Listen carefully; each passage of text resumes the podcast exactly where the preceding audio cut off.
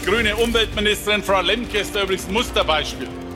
Die grüne Margot Hennecker, liebe Freunde und Freunde, ja? Wo die Menschen Sorgen und Herausforderungen haben, simuliert Markus Söder hier in Bayern Politik. Das wichtigste politische Programm von Markus Söder ist ein Genderverbot. Die Grünen machen so viel Mist.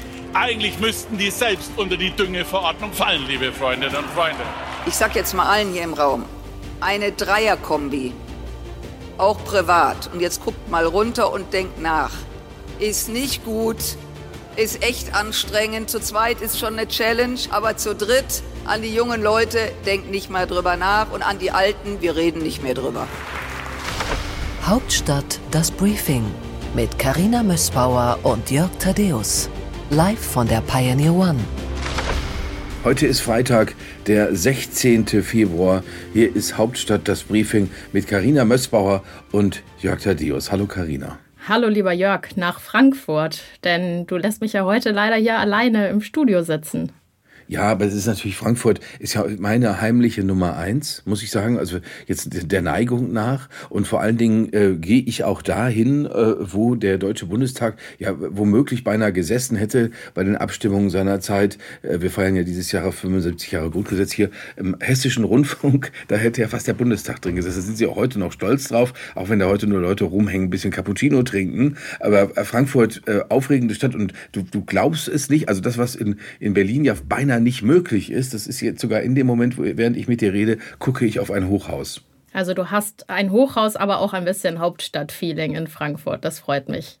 Wir haben jetzt hier gerade gehört, die Vorsitzende des Verteidigungsausschusses Marie-Agnes Strack-Zimmermann, die über Flotte Dreier fantasiert. Das war natürlich Teil des politischen Aschermittwochs, wo Politiker und Politikerinnen immer versuchen, sich so ein bisschen sehr weit aus dem Fenster zu lehnen, so weit wie es irgendwie geht, damit es unterhaltsam rüberkommt. Und natürlich, Karina, Du weißt, äh, unter welchem Klischeeballast du in unserer Beziehung leidest. Du, äh, ich habe äh, die Rede von Markus Söder, die Aschermittwoch-Rede von Markus Söder gesehen. Äh, bei, bei Phoenix habe ich mir das angeguckt und habe natürlich die ganze Zeit geguckt, ah, wann, wann kommt Karina? Da sitzt sie bestimmt im Dirndl. Jetzt muss man dazu sagen, da sitzen natürlich hauptsächlich bei dieser Rede so vor sich hin dampfende Männer. Deswegen hätte ich dich da gar nicht unbedingt hingewünscht, aber ich habe dich auch nicht gesehen. Du hast mich in der ersten Reihe gesucht bei den VIP-Gästen. Weihnachten und ich war nicht da. Ich, es tut mir leid, dass ich dich enttäuschen muss. Aber, aber ich habe natürlich mitbekommen, was Söder so rausgehauen hat. Äh, die grüne Margot Honecker, Steffi Lemke, die Umweltministerin und bei den Grünen hörte da auf jeden Fall der Spaß auf. Äh, es gab ja gleich offizielle Reaktionen. Also dieser Aschermittwoch hat nicht nur für gute Laune gesorgt. Ja, er hat auch, ich habe hab mir das ein bisschen angeguckt und habe gedacht, oh wei, äh, Markus Söder, oh wei. Weil, weil er natürlich mit den Sachen, die er jetzt über die Grünen gesagt hat, mal abgesehen davon, dass das immer, das ist beim Aschermittwoch ja auch so gedacht, aber dass das wirklich sehr so im Oberflächenwasser rumschwappt, das ist wirklich so, dass man sich noch nicht mal richtig ärgern kann darüber, weil man denkt, das ist einfach dummes Gerede. Dann hat er falsche Sachen behauptet. Ich meine, es ist nicht das erste Mal, dass Markus Söder Sachen äh, mit der Wahrheit nicht ganz so genau nimmt, weil er hat in Bayern nicht die meisten DAX-Unternehmen. Die hat, ich habe es extra nochmal nachgeguckt, anguckt, die hat nach wie vor Nordrhein-Westfalen. Aber äh, dieses Grüne, Karina, wir hatten ja drüber gesprochen, da, da arbeitet er sich auf eine Art und Weise dran ab wie so ein Opi. Und ich nehme ihm das auch persönlich, weil wir sind annähernd gleichaltrig, Markus Söder. Wir sind beide dick oder oder oder zumindest so klobig und das äh, würde er jetzt da würde er sicherlich nicht zustimmen Nee, aber wir, wir, wir, ich, ich meine, wir können ja mal, wir können ja mal fragen, Herr Söder, statt noch so einer Rede zu halten, noch statt noch so einem Ding, lass uns doch mal deine Hüfte angucken, mal gucken, was da ist. Ich finde auch, die, die, dass er so kraftvoll auftritt und so, das finde ich mitreißend. Aber dass das dann so blöde ist und wie gesagt, wir haben drüber gesprochen. Du hast vergangene Woche analysiert die schwarz-grüne Option, die Friedrich Merz ins Spiel gebracht hat. Und er springt ja jetzt hier nicht nur den Grünen ins Gesicht, sondern den Leuten in Schleswig-Holstein, den Leuten in äh, tatsächlich in Nordrhein-Westfalen Nordrhein-Westfalen, die mit den Grünen gut zusammenarbeiten, weil er hat wörtlich gesagt, die Grünen sind nicht regierungsfähig. Ich finde, beim Aschermittwoch, da wäre ich jetzt nicht ganz so streng wie du. Da kann man auch mal ein bisschen übertreiben. Das gehört auch irgendwie dazu. Und da kann man dann auch mal ein Auge zudrücken. Aber was man insgesamt so mitbekommt, werden die Reden ja eher schwächer. Also auch bei dem neuen Bündnis Sarah Wagenknecht war es ja offenbar gar nicht lustig, sondern Bierernst. Bierernst könnte man sagen.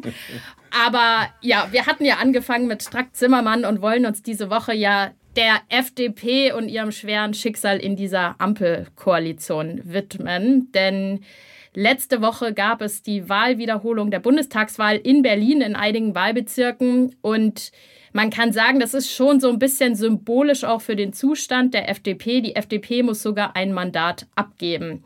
Noch steht das amtliche Endergebnis nicht fest, aber sobald das dann der Fall ist, wird es wirklich Abschied geben in der Fraktion. Die werden sich von einem Kollegen, mit dem sie jetzt zweieinhalb Jahre zusammengearbeitet haben, verabschieden müssen. Das Szenario.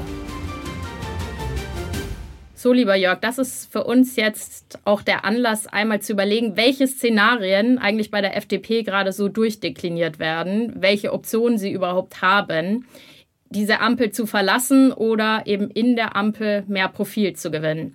Was ich höre, kann ich dir sagen, ist, dass man durchaus diese Periode von 2009 bis 2013 etwas stärker jetzt sich in Erinnerung ruft und Parallelen zieht, aber auch Unterschiede. Also die Parallelen sind beispielsweise das Klima. Also wir erinnern uns alle an die Wildsau- und Gurkentruppe. Da ist man ähnlich rabiat miteinander umgegangen. Es gab öffentliche eben Beschimpfungen und Beleidigungen.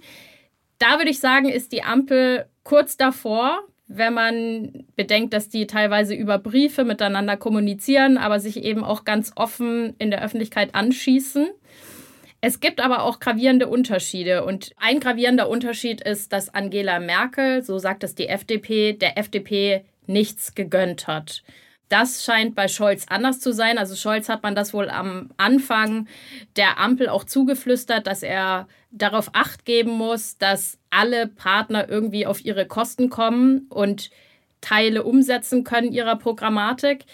Das Problem ist vielmehr, dass Scholz ein Stück weit seine eigene Partei entglitten ist und er die Kontrolle verloren hat. Also dass jetzt so ein Fraktionschef Mützenich im Bundestag der Union, also der Opposition, ein Angebot macht zur Zusammenarbeit bei der Reform einer Schuldenbremse, da höre ich aus der FDP, das ist quasi die Vorbereitung des Koalitionsbruchs. Weil wenn die Union darauf eingegangen wäre, dann hätte die SPD möglicherweise mit der Opposition zusammen an ihrem eigenen Koalitionspartner vorbei etwas entschieden, was denen eben gegen den Strich geht.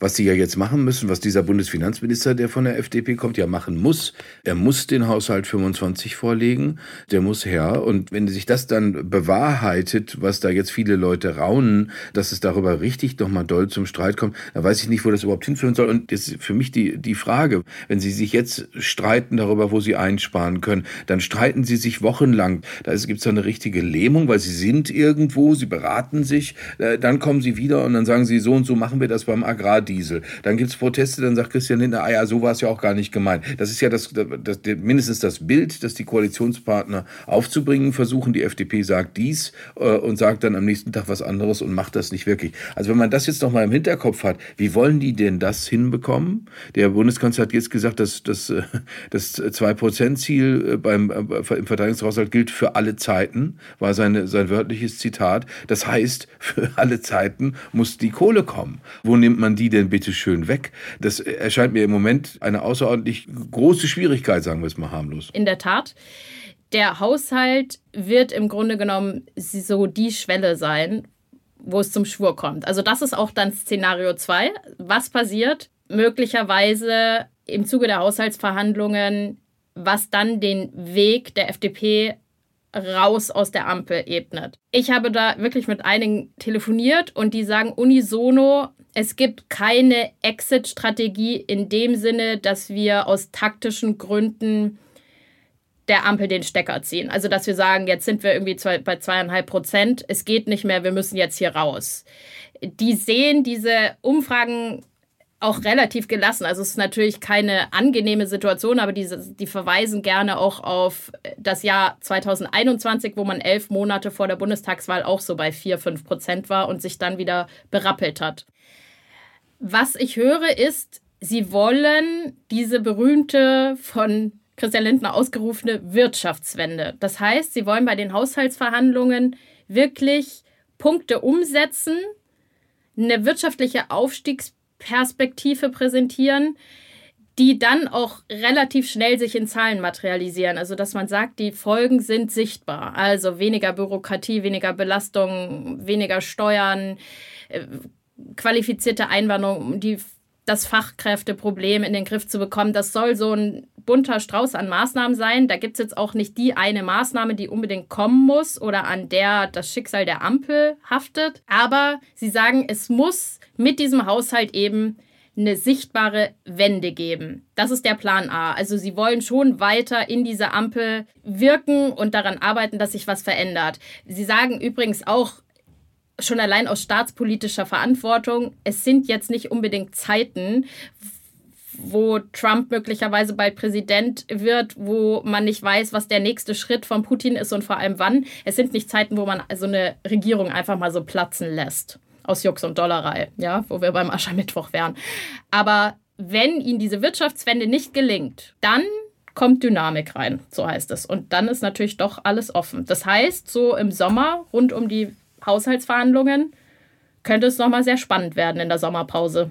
Nehmen wir mal das Szenario, Karina, was dem jetzt entgegensteht, was du gerade ausgeführt hast. Nehmen wir mal an, die sagen so, jetzt reicht's. Also äh, es ist, sie kommen beim Haushalt überhaupt nicht klar. Also die FDP sagt, es geht so alles nicht weiter. Unsere Prognosen werden immer schlechter. Wir rutschen überall durch. Wir gehen jetzt hier raus. Diese die die die Bild-Zeitung hat ja schon so so den den Brief angelehnt an Lambsdorff 82 äh, tatsächlich schon vorformuliert, wie Christian Lindner dann sagen könnte, lieber Bundeskanzler, ich gehe jetzt. Nehmen wir an, Sie gehen jetzt. Glaubst du, dass es gelingen könnte, wenn Sie jetzt außerhalb stehen, dass es Ihnen dann gelingen kann, sich in kürzester Zeit bis zu den dann ja irgendwann äh, logischerweise notwendigen Neuwahlen sich hinstellen können und sagen können, wir, wir haben uns jetzt so aufgemuskelt, wir sind jetzt wirklich, das was du gerade gesagt hast, nur außerhalb der Regierung, wir sind wirklich eure wirtschaftspolitische Hoffnung.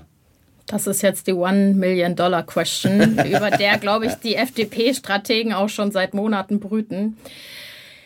Die Frage ist, was würde dann überhaupt passieren, wenn die FDP rausgeht? Gibt es dann noch über eine gewisse Zeit eine rot-grüne Minderheitsregierung? Haben wir relativ bald Neuwahlen? Wie positioniert sich auch die Union? Friedrich Merz hat ja in seiner berühmten März-Mail angekündigt, dass er um jeden FDP-Wähler kämpfen wird, wenn die FDP bis zum bitteren Ende in dieser Ampel bleibt so mit der Argumentation, die haben das alles mitgetragen, wir sind die einzige wirklich wirtschaftsliberale Kraft in Deutschland. Was ich auf jeden Fall höre, ist, dass es bei der FDP einen gewissen Frust gibt, eben über die eigene Kommunikation. Das ist interessant, dass du es sagst, weil auch das habe ich gehört von FDP-Leuten, dass die, dass die sagen, wie, da gibt es teilweise so einen Kreis um Christian Lindner. Das ist, das ist, das ist, das ist wie im, im Vatikan, wenn der Papst sich mit seinen Getreuen zurückzieht und dann sind die anderen alle nur kleine Dorffahrer, die darauf warten müssen, was jetzt dann am Ende gesagt wird. Das äh, ist tatsächlich, aber ich meine, gut, das ist deren eigenes Problem, dass die jetzt sowieso nicht die ganze Zeit Champagnerkorken knallen lassen, ist eigentlich schon fast eingepreist. Karina, ich komme jetzt auf was, was du gesagt hast, Karina, mit der staatspolitischen Verantwortung, die offenbar mindestens Einzelne in der FDP empfinden und sagen, da wird man jetzt nicht einfach während der Fahrt die Räder wechseln. Also, damit ist natürlich gemeint, dass wir in, in ernsten Zeiten insofern leben, als dass mitten in Europa ein Krieg tobt und das heißt, die Konferenz, zu der du reist, die Münchner Sicherheitskonferenz, ist so wichtig, wie sie, wie sie lange nicht war. Da muss man sich erinnern, vor zehn Jahren hätten wir da gesagt, ja gut, okay, dann treffen die sich da wieder alle, diese Leute, diese, diese Männer mit den grauen Haaren und sagen, ja, folgendermaßen und folgendes, folgendes sehen wir für, für, für, für, die, für die westliche Welt voraus und, und so weiter. Also das war ja, jetzt ist es total spannend, jetzt ist es total prekär. Äh, jetzt haben wir auch ein neues Bild gesehen. Wir haben gesehen, wie der Bundeskanzler, der Bundesverteidigungsminister und die dänische Ministerpräsidentin sich gemeinsam eine, eine neue äh, Rüstungsfabrik, eine neue Rüstungsschmiede in Niedersachsen angeguckt haben, Karina. Eine kleine Anekdote. Ich habe gesprochen auch mit Leuten aus der Rüstung und die erzählten mir, dass die Verteidigungsministerin von der Leyen ihrer Zeit bei Terminen mit der Rüstungsindustrie darauf bestanden hat, dass bei offiziellen Fotos die Rüstung nicht drauf ist. Also sie selbst wollte nicht auf Fotos mit der Rüstungsindustrie. Und jetzt haben wir einen Termin, wo ganz PR-trächtige Fotos gemacht und wirklich zelebriert werden. Also da ist eine gewisse Veränderungen festzustellen, auch überhaupt in der Lernkurve, was Waffenlieferungen angeht, wenn man überlegt, wo wir herkommen. Wir haben am Anfang über Helme gesprochen und nicht letale Wirkmittel wie Westen. Und inzwischen haben wir Kampfpanzer geschickt. Also da verändert sich was und ganz offenbar sagte mir jemand, wollte Scholz Pistorius nicht alleine zu diesem Termin fahren lassen, sondern quasi selbst auch auf den Fotos sein. Das ist definitiv eine Fotozeitenwende. Wobei man natürlich dabei immer äh, leicht seufzen möchte. Äh, ich das, was du sagst, Karina, äh, auf den, was ich da auf den Fernsehbildern auch gesehen habe, der Bundesverteidigungsminister, der Bundeskanzler vor so, vor so Granaten, dann denkt man sich, hm, ja, nee, das ist, äh, das ist äh, eigentlich trotzdem kein schönes Bild. Es ist wahnsinnig nötig, weil wir wissen, dass in der Ukraine vor allen Dingen auch Munition fehlt. Wir wissen, dass die Russen tatsächlich Munition, Artilleriegranaten vor allen Dingen aus Nordkorea zur Verfügung gestellt bekommen. Das war äh, ganz erschütternd, als der sicherheitspolitische Experte Christian Mölling dazu sagte, na ja, diese, diese Granaten aus Nordkorea, von denen funktionieren ein Großteil nicht, aber das ist ja den Russen wurscht, das ist der russischen Führung wurscht, ob ihre Soldaten dabei umkommen, wie irgendwelche Granaten fehlzünden tatsächlich. Also trotzdem weiß man, das ist natürlich ein Geschäft, ist jetzt mehrfach auch angesprochen worden. Der Staat muss garantieren, der muss den Unternehmen garantieren, dass die und die Zahl von irgendeiner Munition von irgendwelchen Waffensystemen abgenommen wird, weil die ja sonst ins Leere produzieren. Es gibt ja sonst zum Glück keine Abnehmer, weil ja äh, die Berliner Clans noch nicht entschieden haben, ach Mensch, so eine Panzerhaubitze 2000, das wäre in Neukölln eigentlich auch mal schön, äh, um, um da so ein bisschen mit Drohkulisse aufzubauen. Also deswegen kann, können das ja nur staatliche Kunden abnehmen. Das aber auch, was aber auch immer bedeutet, das, was man da an, an Munition rumstehen sieht, das wird bezahlt mit dem Geld, was du und ich dem Finanzamt geben. Das sind, das ist, sind wieder Steuermittel. Das ist anders als im anderen Wirtschaftskreislauf, wo ich meine Kundschaft habe, äh, äh, wo ich für, für, Roboter, für KI, für alles, was ich entwickle, für neue Autos, äh, äh, die Kunden noch woanders tatsächlich suchen kann. Aber die, die Bilder sind anders. Äh, die Münchner Sicherheitskonferenz, Karina, das äh, ist ein, ein, dickes Ding. Da, da, da, jetzt tatsächlich, was, was erwartest du dir da? Worauf, worauf bist du eigentlich am gespanntesten, wo du sagst, ja, das wird mit, mit fiebriger Erregung erwarteter Termin. Kamala, Kamala Harris ist da die Vizepräsidentin, die bisher alle so wahnsinnig enttäuscht hat, weil man dachte, Mann, die an der Seite des alten Mannes. Ja, lieber Jörg, in der Tat wird das die wichtigste Münchner Sicherheitskonferenz, die es jemals gegeben hat. Das es gab ja so eine traurige Steigerung. Man hat das quasi jedes Jahr jetzt über die vergangenen Jahre sagen können. Sie wurde immer wichtiger und immer wichtiger und die Weltlage leider immer unübersichtlicher.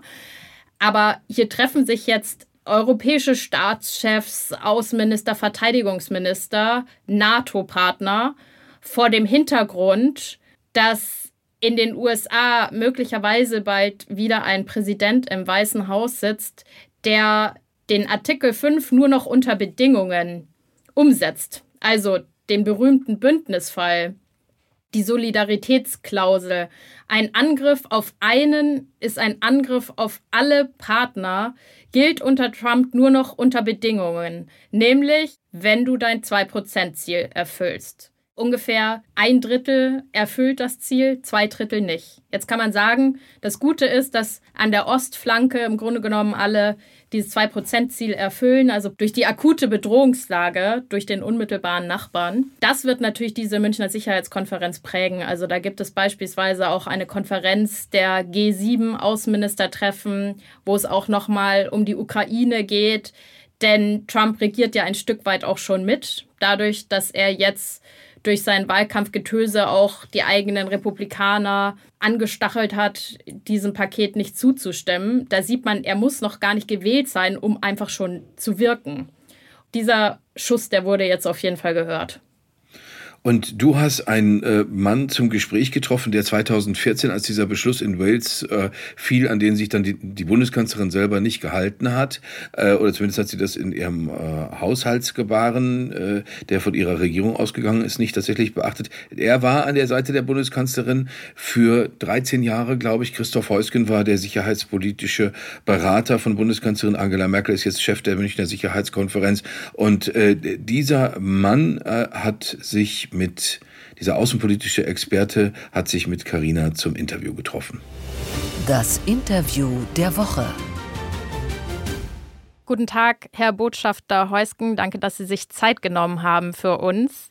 Ich würde eingangs gern auf das Motto der diesjährigen Sicherheitskonferenz eingehen. Lose, lose. Man kann ja sagen, das einzig Optimistische daran ist im Grunde genommen das Fragezeichen, dass das Ganze nicht als These, sondern als Frage formuliert ist. Sie sagen eben, Nationalismen und Egoismen, Partikularinteressen dominieren und jeder guckt, äh, dass er sein Stück vom Kuchen abbekommt, aber es geht weniger um das große Ganze. Sehen Sie denn die Welt in einer Abwärtsspirale? Ja, liebe Frau Mössbauer, erstmal freue ich mich, dass wir hier miteinander darüber diskutieren und vielen Dank, dass Sie dieses Thema aufgegriffen haben. Ich glaube, man muss schon feststellen, wenn man sich die heutige Welt anschaut, dass es jedenfalls in meiner Generation keinen Zeitpunkt gegeben hat, äh, zu dem es die gleiche Anzahl und das gleiche Ausmaß an Krisen gegeben hat. Und da herrscht eben diese Stimmung des Lose-Lose. Wir haben aber ganz bewusst, und vielen Dank, dass Sie das aufgenommen haben, das Fragezeichen gesetzt, weil wir uns von dieser Konferenz erhoffen, dass ähm, in jeder einzelnen Session, wir gehen ja alle Konflikte durch, äh, alle ähm, Spannungen, die es gibt, ähm, und dass wir dort irgendwo immer, ich nenne das den Silberstreif am Horizont entdecken. Also wir wollen aus dieser Konferenz schon herausgehen oder wir wollen, dass die Teilnehmer herausgehen mit dem Gefühl, ja, da gibt es einen Weg, wo wir doch jetzt positiv in die Zukunft schauen können. Es gibt Auswege und es ist nicht aussichtslos. Also die Konferenz soll auf jeden Fall Hoffnung spenden. Weniger hoffnungsfroh macht ja das, was man teilweise aus den USA hört. Die jüngsten Äußerungen von Trump, der ja beste Aussichten hat, auch wiedergewählt zu werden. Er hat diesmal die NATO-Partner nicht nur aufgefordert, ihr 2-Prozent-Ziel zu erfüllen, fair enough kann man sagen, sondern er hat im Grunde genommen den Kriegsverbrecher Putin ja fast schon ermuntert, säumige Partner anzugreifen. Sollte Trump wiedergewählt werden, wäre das dann der Tod der NATO? Ich glaube nicht, dass das der Tod der NATO ist. Trump ist so, wie er, wie er ist ähm, und er wird sich da nicht ändern. Er ist erratisch, er ist sprunghaft. Da müssen wir uns einfach darauf einstellen, wobei ich ausdrücklich sagen will, es ist ja nicht ausgemachte Sache, dass er die Wahlen gewinnt. Ich glaube, dass äh, Präsident Biden nach wie vor eine sehr gute Chance hat, die Wahlen zu gewinnen, aber unabhängig davon. Wir müssen einfach das machen, was auch Trump fordert und was nicht nur Trump fordert, das hat schon vor ihm Präsident Obama gefordert seit 2014. Äh, nach der Annexion der Krim durch Russland hat die NATO auf ihrem Gipfel in Wales 2014, wie gesagt, entschieden und Deutschland hat zugestimmt, dass wir zwei Prozent unseres Bruttoinlandsprodukts, unseres Volksvermögens eben ausgeben, Volkseinkommens ausgeben für äh, Verteidigung. Und das haben wir in den letzten Jahren nicht gemacht. Es wurde langsam immer ein bisschen mehr, aber wir waren noch weit von zwei Prozent entfernt, als 2022 Wladimir Putin brutalst die Ukraine überfallen hat. Und dann hat ja der Bundeskanzler gesagt, wir machen das jetzt. Es gibt dieses Sondervermögen. Was wichtig ist, dass wir diese zwei Prozent verstetigen. Und dann, wissen Sie, mir macht das auch überhaupt kein Problem, dass wir dann für den Fall, dass Trump die Wahlen gewinnt, ihm sagen, pass auf, Trump, wir haben dir zugehört, wir haben genau das gemacht, was du ähm, erbeten hast, dass wir es machen. Und jetzt lass uns doch weiter zusammenarbeiten in diesem Bündnis, was Frieden in der transatlantischen Region über die letzten Jahrzehnte gebracht hat. Zunächst noch mal einmal konkret nachgefragt. Würde unter einem Präsidenten Trump der Artikel 5 hinfällig oder würde er eben nur noch unter Bedingungen gelten, nämlich die Bedingung, dass man das 2-Prozent-Ziel erfüllt?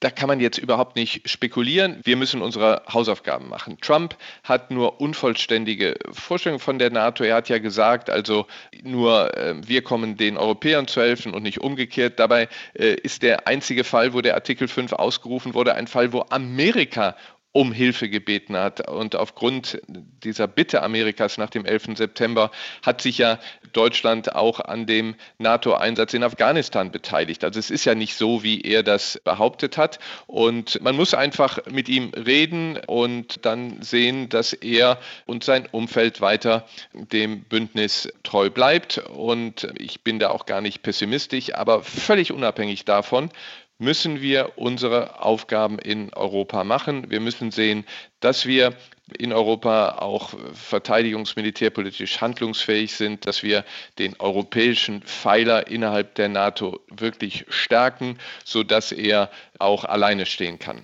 Bevor wir auf Europa zu sprechen kommen, noch mal einmal reinzoomen nach Deutschland. Wir erfüllen unsere Hausaufgaben insofern, dass wir jetzt erstmalig das 2-Prozent-Ziel erfüllen. Allerdings hat es ja jetzt lange gedauert. Die Bundeswehr soll eigentlich wachsen, stattdessen schrumpft sie personell, auch materiell durch die Abgaben an die Ukraine. Sind Sie zufrieden mit der Zeitenwende von Olaf Scholz, wie sie bislang umgesetzt wird? Wir haben jetzt in der Tat die 2 Prozent durch dieses Sondervermögen. Was ganz, ganz wichtig ist, dass das jetzt verstetigt wird. Das wird man absehen können an diesen mittel- und langfristigen Finanzvorschauen, wie der Haushalt sich entwickeln wird. Da ist es wichtig, dass diese 2 Prozent festgeschrieben werden.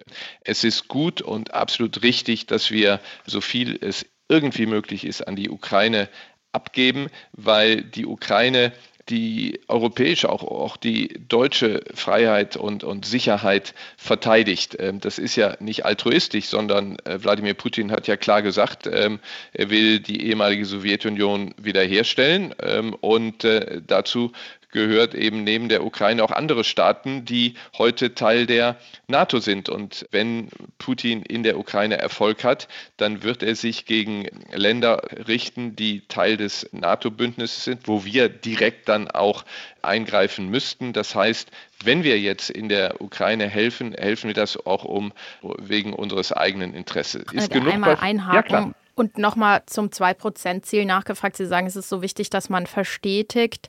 Jetzt äh, gibt es interne Berechnungen aus dem Verteidigungsministerium, die zu dem Ergebnis kommen, dass nach Auslaufen des Sondervermögens möglicherweise mehr als 50 Milliarden fehlen könnten, um das 2%-Ziel weiter zu erfüllen.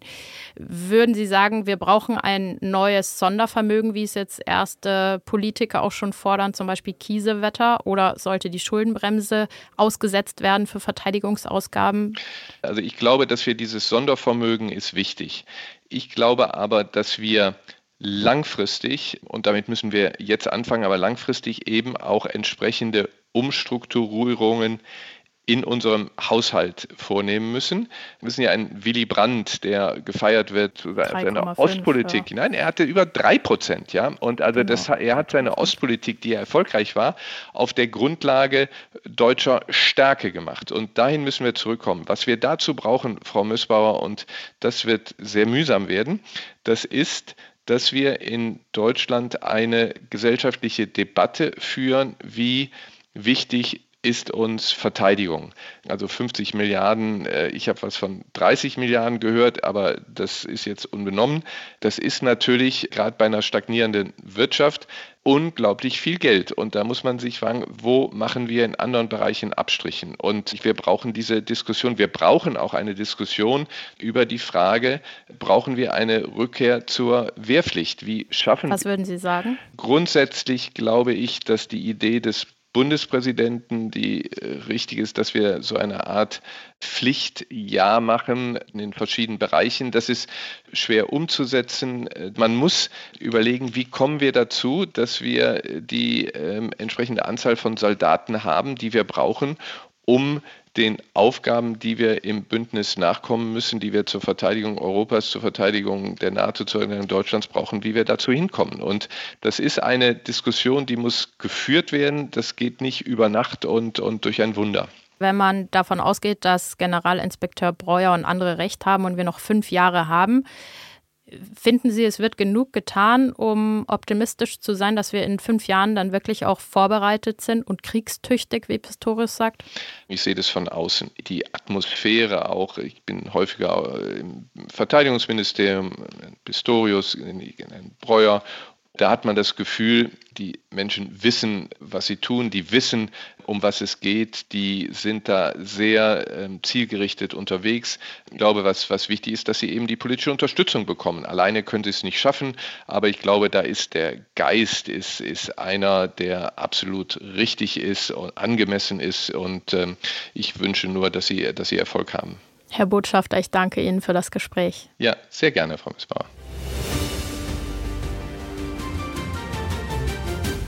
Karina, ich hoffe darauf, also zum einen hoffe ich darauf, das ist aber mehr so als, als äh, sage ich Taylor Swift-Fan, ich hoffe darauf, dass Kamala Harris einen wirklich tollen Auftritt hinlegt, weil ich bin von der so wahnsinnig enttäuscht, weil ich dachte, Mann, die, äh, äh, als äh, Biden mit ihr antrat, dachte ich mir, das, das wird mal was, da haben wir so eine starke Frau und die war Staatsanwältin was und jetzt hat sie bedauerlicherweise ja total enttäuscht, also alle meine amerikanischen Freunde, die ich fragen, sagen, nee, das war leider gar nichts bisher. Und jetzt bin ich mal gespannt, ob sie, ob, ob da jetzt so ein Akzent äh, von ihr womöglich kommt, dann frage ich mich immer, und ich weiß auch nicht genau, wie man das journalistisch durchwühlen kann, außer dass man fragen kann, was machen Deutschland und Frankreich? Also wir, wir wollen mal hoffen, dass es womöglich so weitergeht, dass die Europäer, dass der Bundeskanzler womöglich auch diese, diese Option jetzt einfach sieht. Das war ja immer so ein Zurücktasten und wir wissen nicht. Und ich muss doch mal Joe Biden anrufen, muss mich muss mich noch mal erkundigen.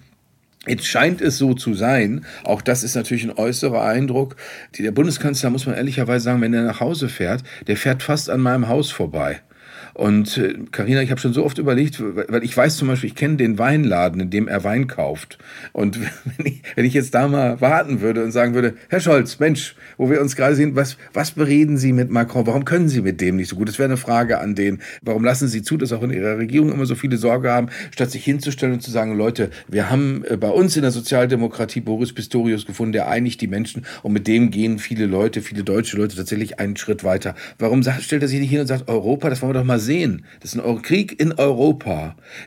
Es gibt übrigens, Karina, noch ein interessanter Aspekt. Wolfgang Ischinger hat das in einem Gespräch mit Kollegen vom Norddeutschen Rundfunk äh, jetzt nochmal betont. Der ehemalige Chef, der Vorgänger von Heusgen als Chef der Münchner Sicherheitskonferenz, der sagt die ganze Zeit schon, warum reagiert der Westen immer nur? Warum agiert der Westen nicht? Warum überlässt man immer Russland? Warum überlässt man diesen ganzen Verbrechern um Wladimir Putin immer die Eskalationshoheit? Statt zu sagen, so, noch ein, noch ein so ein Ding, Ding, noch ein so ein Angriff auf die Zivilbevölkerung und ihr glaubt gar nicht, was wir den Ukrainern noch alles liefern. Das ist, das ist natürlich auch ein Aspekt. Ich hoffe sehr, dass du mitbekommst, dass der äh, tatsächlich äh, diskutiert wird. Also ich äh, guck da, ich, ich bin, ich finde es super, dass, dass, dass, du, dass du hinfährst. Du kriegst, wenn ich der Aschermittwoch rede von äh, Markus Söder glauben darf, das beste Essen der Welt. Das gibt es nämlich nur in Bayern und äh, das kriegst du da und ich hoffe, dass das auch dann die internationale Community einigermaßen positiv stimmt dass das gute Essen zur guten Laune und damit auch möglicherweise zu guten Kompromissen beiträgt.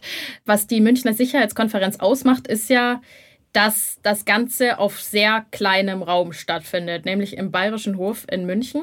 Das ist ein Hotel, das ist zwar schön prächtig, eigentlich relativ groß, aber wenn da Hunderte von Menschen auf dieser Konferenz teilnehmen, dann ist es doch ganz schön eng. Also man muss sich da teilweise wirklich durch die Gänge wühlen und dieser enge Raum hat eben aber auch den Vorteil der zufälligen Begegnung. Mal kurz einen Kaffee oben im Restaurant, weil man gar nicht rauskommt. Man ist ein Stück weit gefangen eben in diesem bayerischen Hof. Es spielt sich alles da ab.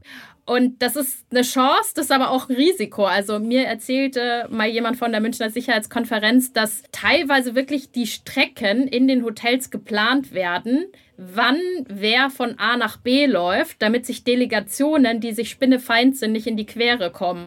Aber das ist eben das Spannende an dieser Konferenz, dieses Zwischenmenschliche, wo man dann einfach mal eben zusammensteht und vielleicht ein Bier trinkt. Das ist so der Kern dieser Konferenz, wovon auch eben diese Hoffnung ausgeht, dass man irgendwie ein bisschen mehr bewirkt.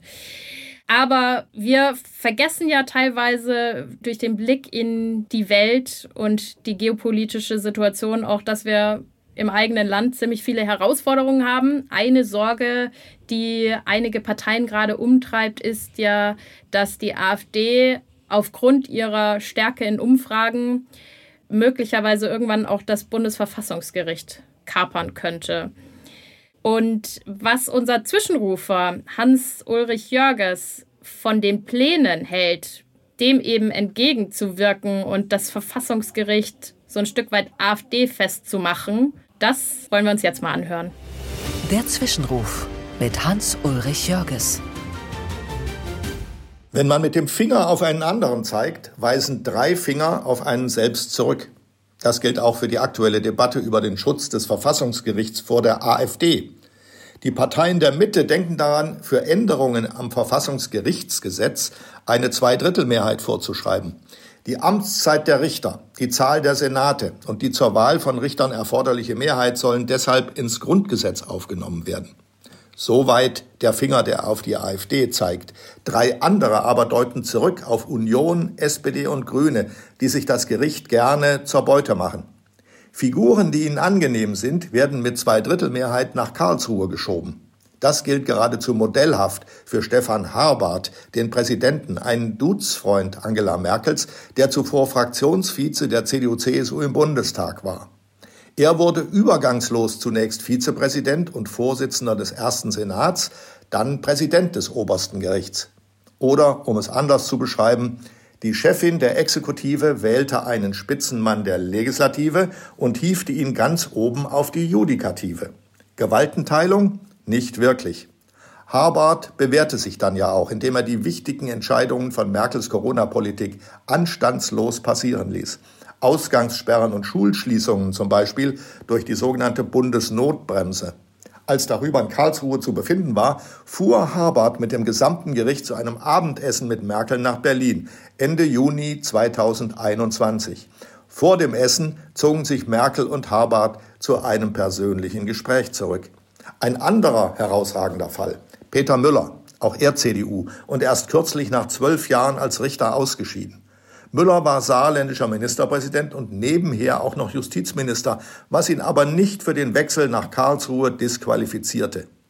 Die beiden Senate dort sind auch ansonsten gut besetzt durch Richter mit politischem Stallgeruch.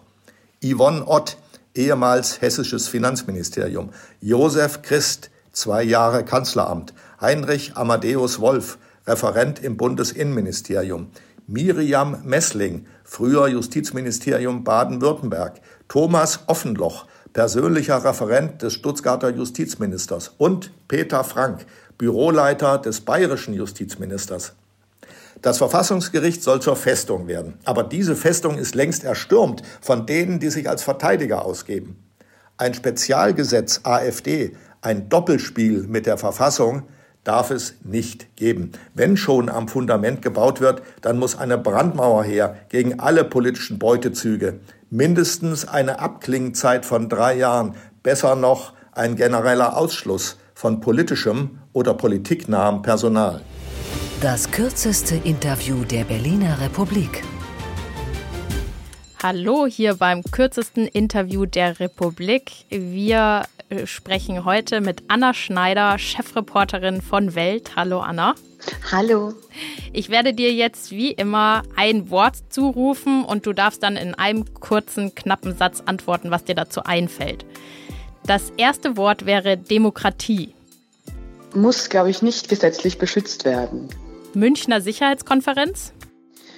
ist irgendwie dieses Jahr eine traurige Veranstaltung. Atomwaffen? Sollte man vielleicht tatsächlich den europäischen Diskurs äh, darüber führen. Grüne Margot Honecker? Ach, im Karneval darf man so einiges sagen und ich würde mich da nicht so sehr darüber aufregen. Und FDP? Sollte sich wirklich überlegen, ob sie die Ampel äh, noch überleben möchte. Sehr schön, danke dir, liebe Anna. Ja, super, sehr gerne.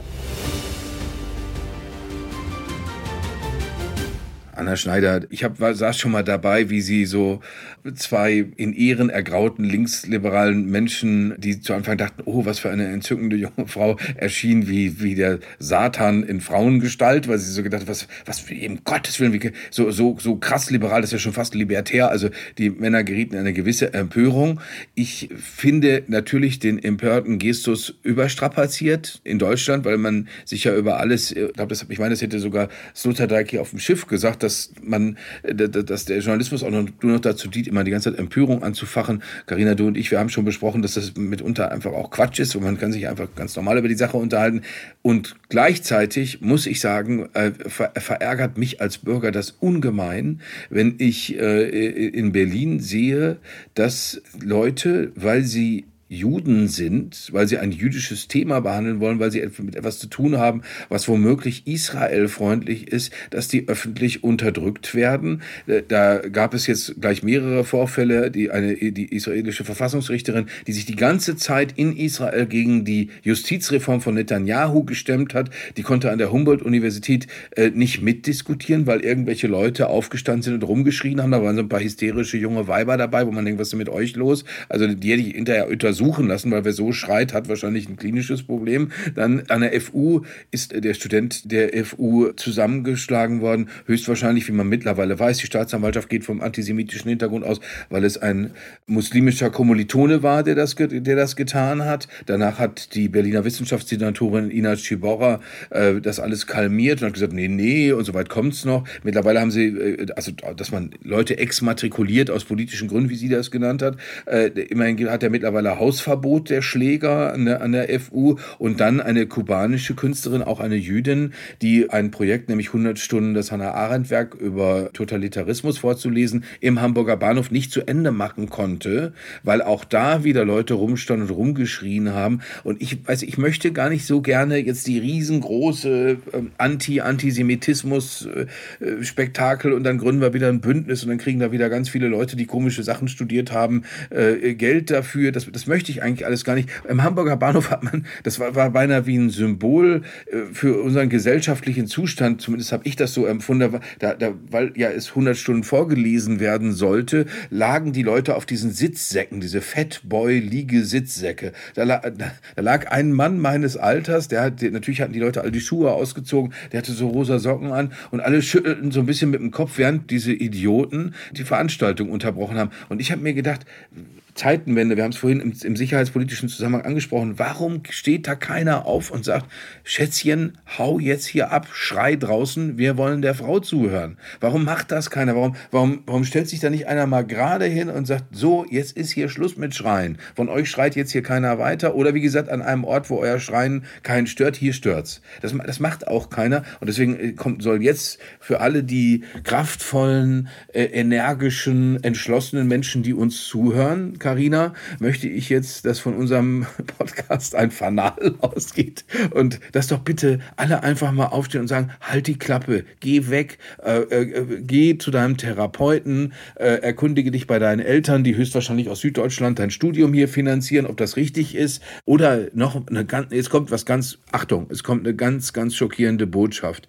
Lies einfach mal ein Buch, lies ein Buch über den Nahostkonflikt, informiere dich über Genozide, äh, lies noch mal nach. 2007, Ehud Olmert hat als israelischer Premier einen Friedensplan eingebracht. Da, da hätte eigentlich was draus werden können. Kann man auch nachlesen, warum da nichts draus geworden ist. Der trefft mich nicht, kann ich diesen Schreihelden sagen, trefft mich nicht, weil, weil, weil wir kriegen Schwierigkeiten. Wir kriegen wirklich Probleme. Also Jörg, ein Aufruf zum Lesen und zur Zivilcourage. Ich finde auch, dass wir in Deutschland eine falsche, ausgeprägte Toleranz gegenüber Terror von links, Gesinnungsterror von links haben. Und es gibt nur eine Möglichkeit, knallhart durchgreifen. Also solche Menschen müssen von Unis exmatrikuliert werden, die müssen Hausverbot bekommen, Universitäten müssen wirklich jeden Vorgang zur Anzeige bringen.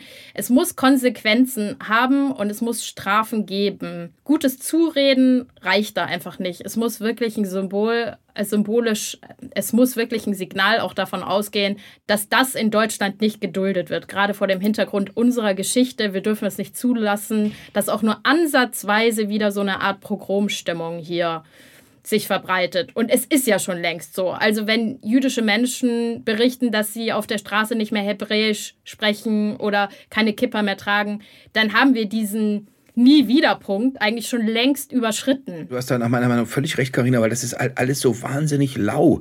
Nicht, dass ich nach Yad Vashem fahre und dann, das können deutsche Politiker fabelhaft. Sie setzen, sie stellen sich neben einen traurigen Musiker, dann setzen sie sich eine Kippe auf, dann sind sie ganz traurig, dann gucken sie traurig. Und das ist richtig, das ist richtig, das alles zu machen. Aber auf der anderen Seite muss man dann eben mal hingehen und muss sagen, Philipp, und Lucia und äh, weiß der Schinder, wie ihr verqueren Leute alle heißt, weil ich will die gar nicht zu Linksterroristen hochjatzen, weil die sind höchstwahrscheinlich zu weinerlich und zu dumm, eine Bombe zu bauen. Aber äh, ich will denen deutlich sagen, für euch ist jetzt Schluss. Ihr, ihr schreit hier nicht rum. Und das, das muss für jeden Einzelnen von uns gelten, wenn man irgendwann mal über irgendeine Doku gestolpert ist, wenn einem irgendwann mal mit irgendeinem ganz schweren Kater Schindlers Liste im Fernsehen unterlaufen ist, dann weiß man, worüber wir hier reden. Das ist nicht der übliche Quatsch. Das ist nicht irgendwelche Bauern möchten noch ein bisschen Geld und da sind die Apotheker traurig und so. Das, darum geht's hier mal nicht. Hier geht's um was ganz Elementares. Hier geht's um einen Grundpfeiler unserer Demokratie, warum es uns als Republik überhaupt gibt, weil wir das, was zum Beispiel mein Großvater als SA-Mann noch gemacht hat, weil wir das nicht machen wollen. Weil ich nicht will, weil ich nicht irgendwann wie meine Oma da stehen will, sehe eine amerikanische Fernsehserie und fange an zu heulen, weil ich genau weiß, ich habe dabei mitgemacht. Das wollen wir genau nicht. Historische Vergleiche, schwierige Sache.